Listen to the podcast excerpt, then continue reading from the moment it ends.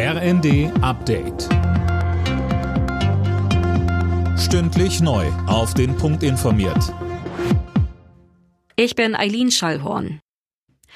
Um den deutschen Papst im Ruhestand steht es gesundheitlich immer schlechter. Die lebenswichtigen Körperfunktionen von Benedikt XVI. lassen nach, heißt es aus dem Vatikan. Zuvor hatte bereits der amtierende Papst Franziskus bei seiner Generalaudienz zum Gebet für ihn aufgerufen.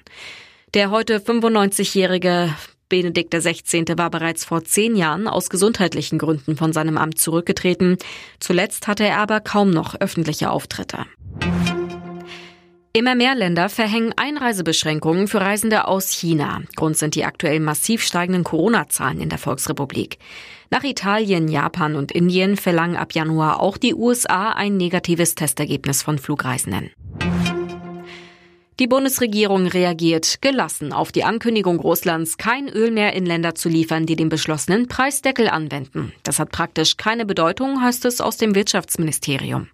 Philipp Rösler mit den Einzelheiten. Deutschland bereitet sich demnach schon seit dem Frühsommer auf ein Ende der Öllieferungen aus Russland vor. Die Versorgungssicherheit sei gewährleistet und werde es auch bleiben. Die EU, die G7 und Australien hatten zuvor einen Preisdeckel von 60 Dollar für russisches Öl vereinbart. Moskau kündigte daraufhin an, ab Februar in Länder, die sich daran halten, kein Öl mehr zu liefern. Nur noch etwa 37 Prozent der Menschen in Deutschland nutzen die Corona-Warn-App. 17 Prozent haben sie laut einer Bitkom-Umfrage inzwischen deinstalliert, schreibt die Zeitung Welt.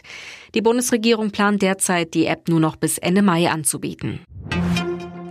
Der Norweger Halvor Egner Granerud hat die Qualifikation für den Auftakt der Vier-Schanzentournee in Oberstdorf gewonnen. Als bester Deutscher kam Karl Geiger auf Platz 7. Auch die anderen sechs deutschen Springer haben sich für den morgigen Wettkampf qualifiziert. Alle Nachrichten auf rnd.de